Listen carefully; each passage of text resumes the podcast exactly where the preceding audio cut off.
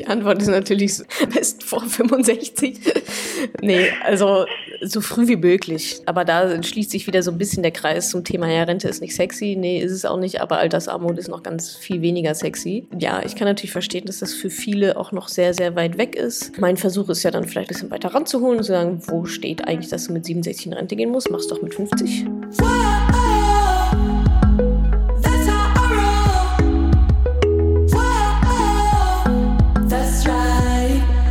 Salü, ihr Podcast Pennies. Herzlich willkommen zu einer neuen Folge. Schön, dass ihr auch diesmal wieder mit dabei seid.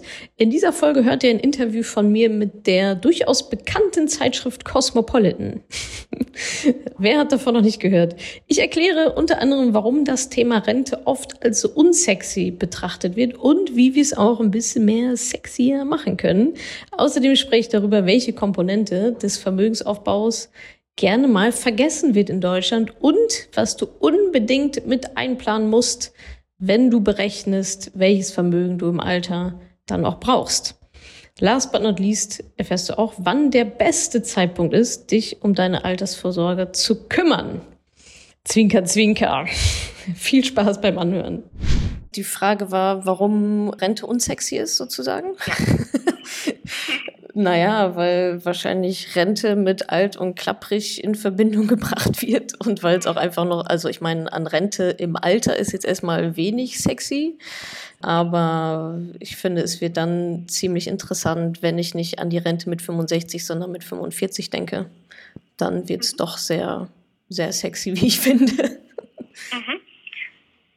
Warum? Können Sie es nochmal sagen? Na, weil ich dann auf einmal, wenn ich mich damit beschäftige und wenn das vielleicht auch mein Ziel ist und ich das sogar auch erreichen kann, dann ist, glaube ich, höchst attraktiv mhm. äh, mit Mitte 40, jetzt mal nur so als Zahl, kann auch irgendwie Anfang 50 sein, kann auch Mitte 30 sein, mir dann ein Leben vielleicht ohne Arbeit erarbeitet zu haben oder erschafft mhm. zu haben. Und dann ist das auf einmal auch nicht mehr so weit weg. Und dann ist das auch nicht, oh, wenn ich alt bin, äh, muss ich sowieso alles für neue Zähne ausgeben und für Medikamente und für einen Rollator. Sondern dann ist vielleicht, oh cool, wenn ich 45 bin und nicht mehr arbeiten muss und in Rente gehen kann, dann ja, kann ich mir vielleicht noch ein paar richtig schöne Dinge leisten, während ich auch noch fit bin, körperlich. Können Sie das vielleicht auch ganz konkret schon sagen, was ich jetzt tun muss, damit ich früh in Rente gehen kann oder dann eben noch ein schönes Leben mir leisten kann. Genau, also das ist eigentlich egal, wann ich in Rente gehen will oder ob ich, also meine Rente in Anführungsstrichen, mein Luxus kann auch sein, halbtags zu arbeiten oder kann sein, Stunden extrem zu reduzieren oder kann sein, genug Geld zu haben, mich selbstständig machen zu können, ohne den Druck zu haben, damit unbedingt genug Geld verdienen zu können. Also da gibt es ja ganz viele verschiedene Ziele. Und die Mechanik, da hinzukommen, egal ob ich das mit 35 oder 65 will, ist immer die gleiche. Ich muss Geld verdienen, ich muss einen Teil davon sparen und ich muss den gesparten Teil so investieren, dass es mehr wird. Also vor allem, also das, die drei Komponenten gehören halt zusammen. Und die dritte Komponente wird halt ganz gerne vergessen, besonders in Deutschland. Und aber ohne diese dritte funktioniert es einfach nicht, weil dadurch Vermögen entsteht, dass ich mein Geld für mich arbeiten lasse. Also jetzt nochmal noch mal ganz konkret, äh, welche Möglichkeiten zur Altersvorsorge gibt es denn überhaupt? Vielleicht können Sie das nochmal.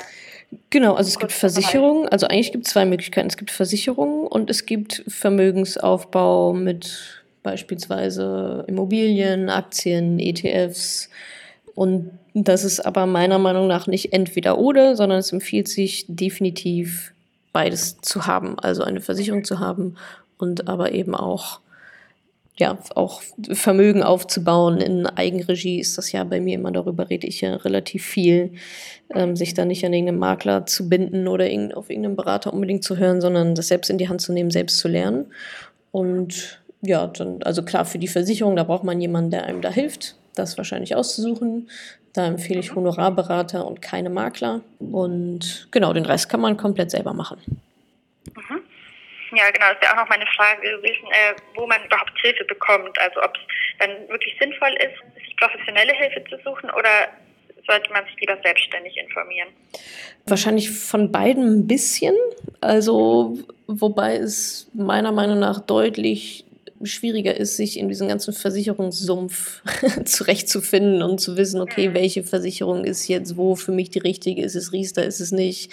Ist es Rürup, ist es nicht? Alle möglichen Geschichten. Da empfehle ich immer ganz gerne Honorarberatungen.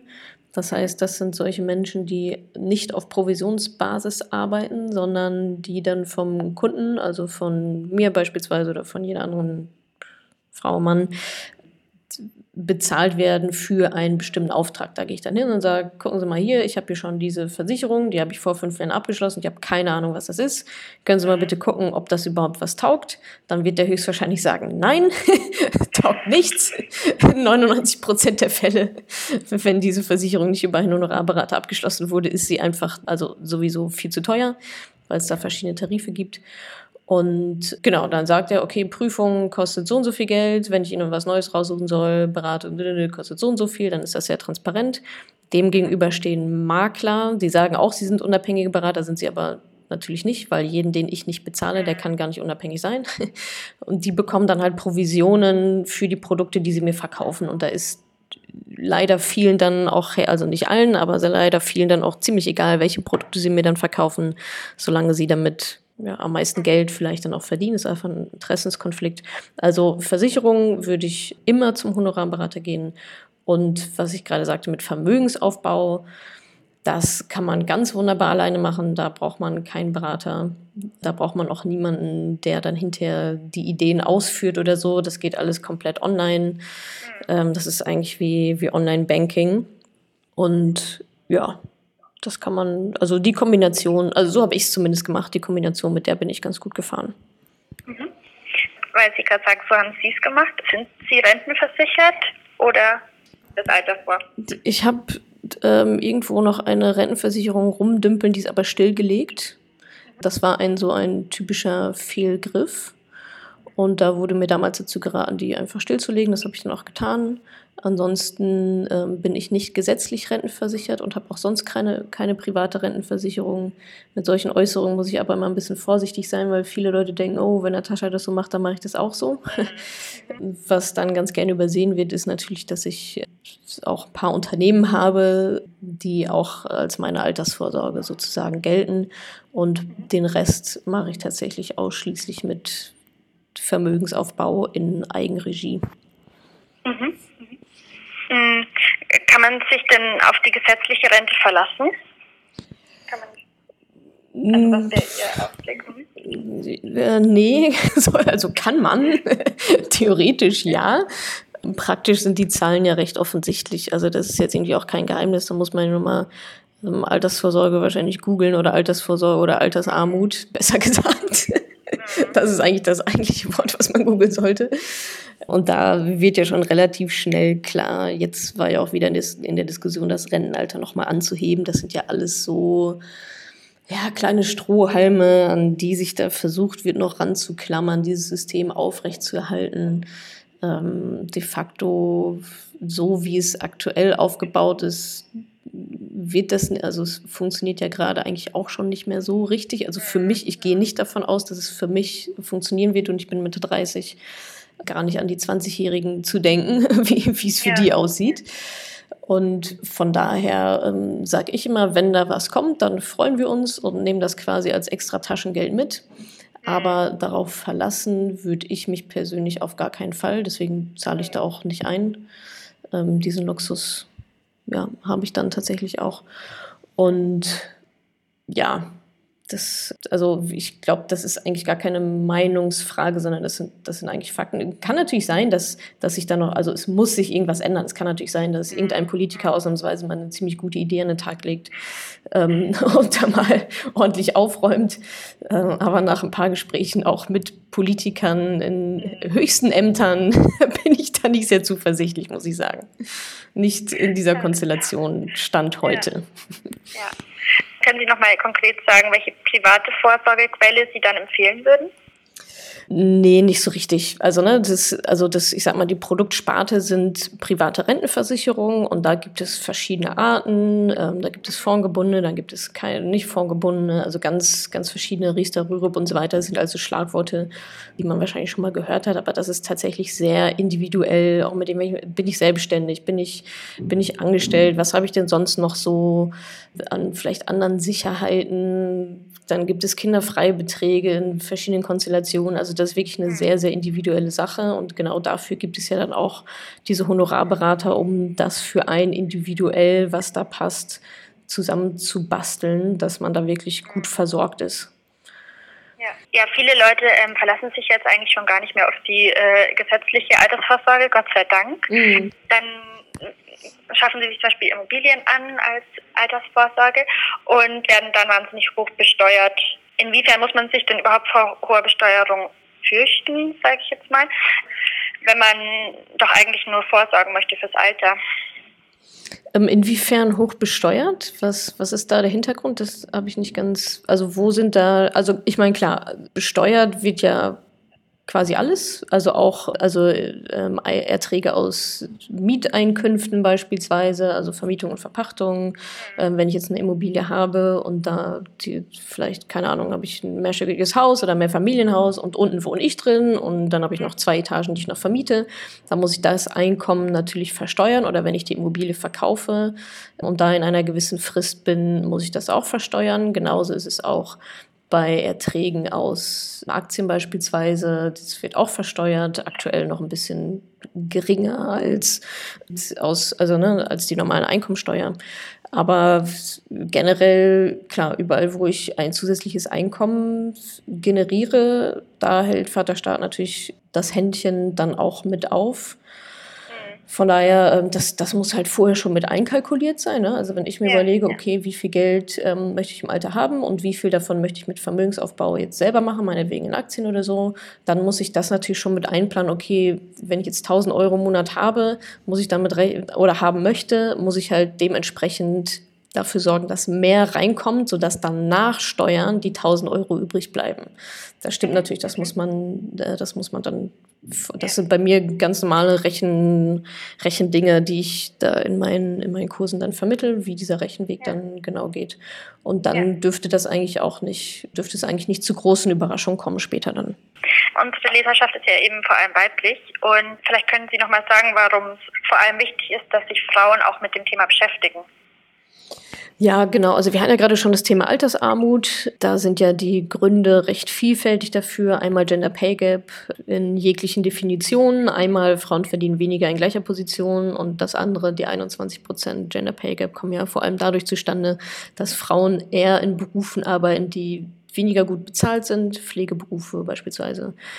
Und das heißt, Frauen zahlen dadurch sowieso schon weniger ein in die Rentenkasse und je weniger ich einzahle, desto weniger kriege ich raus. Deswegen kriege ich später auch gar nichts raus oder sehr, sehr wenig. Und das ist natürlich ein Problem. Das ist so ein ja, Teufelskreis. Wenn ich halt nicht viel einzahle, kriege ich nicht viel raus. Und wenn ich nicht viel verdiene, kann ich nicht viel einzahlen. Und dann mhm. kommt noch sowas dazu wie, wie Babypausen oder dann Teilzeitarbeit anstatt Vollzeit. Und das ja, so geht dann die Spirale halt irgendwie los, dass man dann vielleicht am Ende da steht und sich denkt, Mist, ähm, jetzt reicht es irgendwie vorne und hinten nicht. Also mhm. wir reden jetzt von der gesetzlichen Rentenversicherung. In der privaten, da kann ich ja trotzdem immer weiter einzahlen, solange ich mir das leisten kann. Also ne, das ist nicht an mein Gehalt irgendwie geknüpft. Und von daher, genau, sind das eigentlich so die hauptsächlichen Gründe. Dann kommen natürlich viele Frauen, die dann sagen, ja, aber ich bin ja glücklich verheiratet. Dann sage ich, ja, das ist ganz toll für dich, dass das jetzt gerade so ist. Also viele verlassen sich dann leider auch immer noch auf die ja, auf den Mann oder auf also Partner, Partnerin, in welcher Konstellation auch immer. Geht sicherlich auch oft gut, geht aber auch oft nicht gut. Und in den Fällen, in denen es dann einfach nicht gut geht, da geht es auch in der Regel richtig nicht gut. Also sehr, sehr, sehr, sehr schlecht sind dann da, ist das, oder sehr dementsprechend groß ist das Ausmaß. Ich höre immer wieder von Frauen und auch in meiner Community, gerade letztens vor ein paar Wochen wieder die Geschichte, dass so dieser typische Verlauf, ne? Er macht Karriere, ähm, sie bekommt zwei Kinder, bleibt zu Hause, dann sagt er auf einmal, ja, schönen Dank für die Zeit, auf Wiedersehen. Und sie sitzt dann dann, ja, wo, wovon soll ich denn jetzt leben? Ja, von deinem Geld. Ja, ich habe kein eigenes Geld, du Idiot. Ja, ja. ähm, das gibt es natürlich in verschiedenen Ausprägungen. Ne, kann ja auch sein, dass die Frau ganz gerne ähm, dann aus der Beziehung raus möchte, eigentlich es aber sich nicht leisten kann. Solche Fälle habe ich auch bei mir dann. Wie auch immer ist so eine starke Abhängigkeit der Existenz einfach nie gut. Also mhm. weder auch, also meiner Meinung nach auch nicht, wenn alles Haiti-Tai ist, auch nicht fürs Gefühl, auch nicht für das Machtgefüge in der Beziehung, so toll das alles sein mag. Mhm. Vielleicht rational betrachtet. Äh, gibt sicherlich auch andere Sichtweisen und gibt sicherlich auch manche, die sagen, du, das ist genau so, wie ich das gelernt habe. Ich möchte diesen Rollenbildern sein. Das ist genau das Richtige für mich. Alles fein. Ich will auch gar keinem meine Sichtweise irgendwie aufdrängen. Ich sehe halt nur die Fälle, in denen es dann halt nach hinten losgeht. Und deswegen betreibe ich auch den ganzen Zirkus hier. ja, Gott sei Dank. Ja. Eröffnen Sie, glaube ich, vielen äh, Frauen die Augen. Ich hoffe. Ähm, ja. Sie haben ja ganz kurz die Babypause und das Teilzeitarbeiten angesprochen. Können Sie da nochmal konkret sagen, welchen Einfluss diese zwei Pausen, würde ich jetzt mal sagen, auf die Rente haben, auf die gesetzliche? Ja, also ich habe dazu jetzt keine Zahlen parat, wie jetzt so der, wie sozusagen, das wäre eigentlich mal ganz interessant, also wie ist der prozentuale Verlust im Durchschnitt an Rente dadurch, dass ich vielleicht zwei, drei Jahre Babypause gemacht habe und danach fünf Jahre in Teilzeit oder so. Das könnte man sich mal, ich weiß gar nicht, ob es irgendwelche Statistiken zu gibt, aber auch jetzt ohne die konkreten Zahlen zu kennen, ist es eigentlich genau das, dass ich halt eben in der Zeit also nicht nur nicht in die Rentenkasse einzahlen kann. Ich meine, an die gesetzliche hatten wir eh schon so ein bisschen so einen Haken gemacht, sondern im Zweifel auch oder de facto kein Geld verdiene, um dann vielleicht auch privat vorsorgen zu können. Und das ist finanziell, also ich lasse jetzt komplett die emotionale Sichtweise daraus mit Kinder großziehen und bei der Family sein und so weiter. Das schiebe ich jetzt mal alles sozusagen beiseite. Mein Job ist, die finanzielle Fahne zu schwenken. Ja. Und äh, ja, da ist es dann, glaube ich, recht offensichtlich, dass ähm, das natürlich enorme finanzielle Einbußen bedeutet in der Zeit natürlich und aber auch danach, weil versuch mal nach sieben Jahren Teilzeit oder gar nicht arbeiten, deine Karriere fortzusetzen in Deutschland und da wieder einzusteigen, wo du aufgehört hast. Funktioniert sicherlich auch manchmal, aber ich kenne da auch leider eher die Negativ, also Negativbeispiele als die Beispiele, wo das Ganze dann einfach so weiter, also die Welt dreht sich ja weiter. Ich kann ja nicht erwarten, oh, ich bin jetzt mal sieben Jahre weg und äh, es hat sich nichts getan und jetzt bin ich wieder hier und mache meinen einen Job. Vielleicht gibt es den Job auch einfach gar nicht mehr. So, und ich habe halt verpasst, mich in der Zeit umzuorientieren oder ein Netzwerk zu knüpfen oder wie auch immer. Und das ist sicherlich auch Fehler im System, dass es in Deutschland nicht so richtig vereinbar ist. Auf der anderen Seite sind wir, glaube ich, in Deutschland dann wiederum auch immer noch ganz gut bedient wenn ich da so an Frankreich denke oder so, wo es einfach total normal ist, in Anführungsstrichen, das Kind äh, mit sechs Monaten in die Kita zu geben. Und da ist es eher stigmatisiert, wenn man als Frau zu Hause bleibt und nicht arbeitet. Also so haben, glaube ich, hat, glaube ich, jede Kultur und ihre Vor- und Nachteile. Aber ist eigentlich auch, auch egal, weil die Frage ist ja eigentlich nur, wie will ich es als Individuum handhaben? Wie möchte ich das für mich gestalten? Und da sollten meiner Meinung nach die finanziellen Aspekte zumindest berücksichtigt und auch offen diskutiert werden in der Partnerschaft, damit auch nicht so solche Sachen geschehen wie, oh, jetzt haben wir ein Kind, ja, wie machen wir das denn eigentlich? Ja, ich, du bleibst doch zu Hause. Nee, Moment. also, ja, ja. Mh, hm, wer sagt das eigentlich? Und das ist sowas, was mir immer ja viel zu selbstverständlich vorkommt, dass wenn Kinder geboren werden, automatisch die Frau zu Hause bleibt und diese Einbußen hinnimmt. Mhm dass es gar nicht so richtig hinterfragt wird. Ja, sehr gut. Vielleicht können Sie abschließend, abschließend nochmal sagen, wann man am allerbesten anfangen sollte, sich mit, mit, mit, mit dem Thema Rente zu beschäftigen. Also ich kann mir, glaube ich, schon ganz gut vorstellen, wie die Antwort lautet, aber ich möchte es nochmal hören. Das wäre jetzt so der Abschlusssatz. Ja, genau. Also die Antwort ist natürlich also, am, besten vor, am besten vor 65. nee, also so früh wie möglich. Aber da schließt sich wieder so ein bisschen der Kreis zum Thema, ja, Rente ist nicht sexy. Nee, ist es auch nicht, aber Altersarmut ist noch ganz viel weniger sexy. Und ja, ich kann natürlich verstehen, dass das für viele auch noch sehr, sehr weit weg ist. Mein Versuch ist ja dann vielleicht auch so ein bisschen, das ein bisschen weiter ranzuholen und zu sagen, wo steht eigentlich, dass du mit 67 in Rente gehen musst? Mach's doch mit 50, wenn du Bock drauf hast, so. Und wenn du es, wenn hinkriegst, ist doch cool. Aber ganz grundsätzlich, dieses Thema gehört natürlich eigentlich schon in die Schule, da wird es aber nicht platziert. Das heißt, trotzdem, je früher, desto besser. Also mit 18 Jahren kann man wenn wir jetzt über Vermögensaufbau reden, auch sein eigenes ähm, Aktiendepot eröffnen und da ansparen und Geld vermehren. Im Idealfall haben da schon die Eltern für einen gemacht. Kenne ich aber tatsächlich eher wenige Fälle, die gerade so in meinem Alter sind oder nur ein Stückchen jünger, ja, bei denen das wirklich so war. Aber vielleicht hören das ja jetzt auch oder lesen das dann auch ein paar Mamas, die sagen, ach Mensch, cool, für den Junior äh, vielleicht ja. schon mal ein bisschen was anlegen. Da freuen die sich später sehr darüber, wenn sie ins Leben starten mit schon äh, guten Puffer. Also ja, so früh wie möglich natürlich damit beschäftigen. Zeit ist dann ein ganz, ganz großer Faktor in der Geschichte. Je länger man wartet, desto teurer wird es einfach. Ist ja irgendwie auch klar. Es ist ein Unterschied, ob ich 40 Jahre Zeit habe, um Geld anzusparen oder nur noch 10. Dementsprechend fetter müssen natürlich dann die Sparbeträge sein, dass das dann hinten raus noch reicht. Ja, von daher am besten schon äh, mit der Geburt oder mit, mit 18 Jahren oder aber dann ist auch wieder, ja, ich bin, ich habe irgendwie auch nicht mit 18 angefangen, sondern ähm, dann deutlich später. Also je früher, desto besser. Und heute ist immer noch immer noch auch gut. Ja, also ähm, jetzt nicht sagen, oh, jetzt, ich bin nicht mehr 20, jetzt brauche ich es auch nicht mehr machen, sondern ja. also zum Beispiel meine älteste Kundin, die mal ähm, ein Programm bei mir, mein Mentoring-Programm gemacht hat, die war 63 und hat das Thema, ist das Thema noch angegangen. Und da kann sich ja jeder entscheiden, ob er den Kopf in den Sand steckt und sagt, oh nee, jetzt bin ich schon so alt. Oder ob man sagt, ja gut, ist jetzt irgendwie doof gelaufen, aber jetzt gehe ich es trotzdem an. Besser später als nie. Absolut, ja. Besser später als nie, genau.